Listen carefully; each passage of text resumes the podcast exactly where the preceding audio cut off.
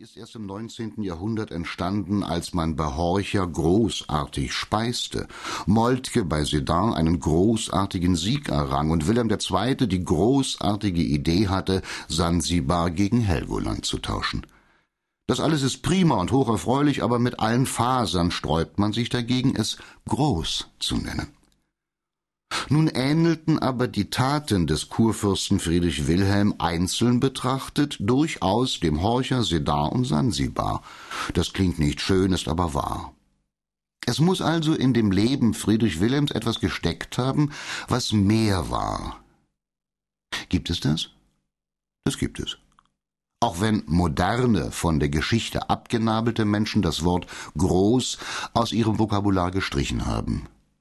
Es ist allzu deutlich, dass sie es aus Unbehagen gestrichen haben. Groß. Groß verlangt Ehrfurcht. Und wer hat heute schon Ehrfurcht? Staunen, ja. Bewunderung, ja. Beifall, ja. Das sind Richtersprüche. Man richtet gern. Ehrfurcht aber lässt verstummen und das Knie beugen. Dem echten Preußen fiel es nicht schwer, in Ehrfurcht das Knie zu beugen. Und den anderen, ich frage, weil mir auffällt, dass kein anderer Stamm es über sich gebracht hat, einen seiner großen Männer groß zu nennen. Ist es nicht so? Hat das eine Bedeutung oder geht hier nur meine Bewunderung vor diesem preußischen Zug mit mir durch?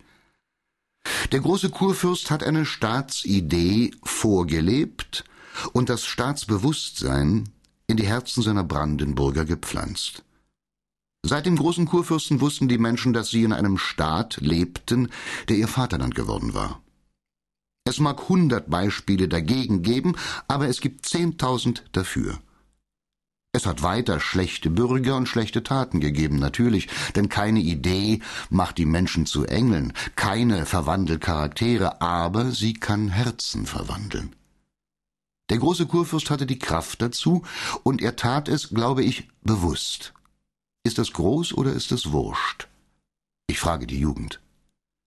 Dennoch hieß er nicht Friedrich Wilhelm der Große, sondern nur der große Kurfürst. Mit feinem Instinkt hat das Volk ihm die letzte Erhöhung versagt. Wir werden bei Friedrich dem Großen sehen, warum. Es ist die Stufe vom großen Regenten zum großen Menschen. Das Bild des großen Kurfürsten ist uns in mehreren zeitgenössischen Zeichnungen, Gemälden und Plastiken überliefert. Wir wissen recht gut, wie er aussah. Das meiste Vertrauen verdient wahrscheinlich eine Porträtzeichnung von Matthäus Merian dem Jüngeren. Merian war Schweizer, brauchte also nicht schön zu färben, er war ein nüchterner Beobachter, wie alle Merians, und an Van Dyck geschult. Auf diesem Porträt fehlt das Heroische vollständig.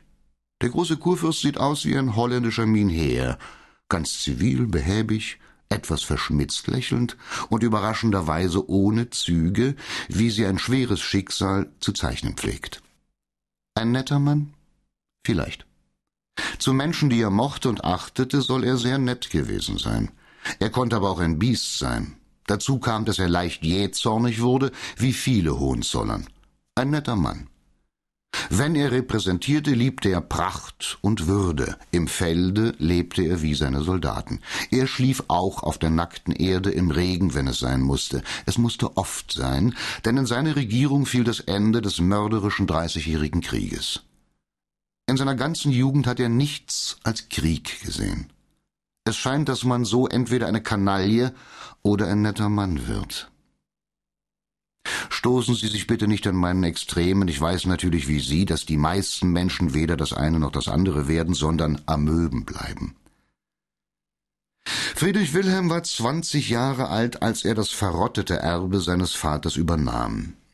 Die Kassen waren leer, das wenige Geld, das nach den Landkäufen noch existierte, für lauter dummes Zeug verschleudert, das Land von den marodierenden Kaiserlichen oder Schweden ruiniert. Von den zehn oder zwölftausend Einwohnern Berlins zum Beispiel war die Hälfte gefallen oder ermordet oder an Seuchen gestorben. Für die Schweden waren die altmodischen Befestigungen der Städte eine Kleinigkeit gewesen. Für Tilly, den Kaiserlichen, ebenfalls. Magdeburg, einst 40.000 Seelen stark, hatte vielleicht noch 10.000. Die Stadt lag in Schutt und Asche. Ähnlich sah es in Berlin-Köln aus. Die Holzhäuser waren niedergebrannt, von den festen steinernen standen über dreihundert leer. Türen und Fenster, in denen alle Scheiben fehlten, waren vernagelt. Pestgeruch umgab sie. In den Straßen fehlten die Pflastersteine, in den tiefen Kratern voll Unrat sielten sich die Schweine. Der fürstliche Lustgarten war ein verwilderter Sumpf geworden. Die Brücken konnten wegen ihrer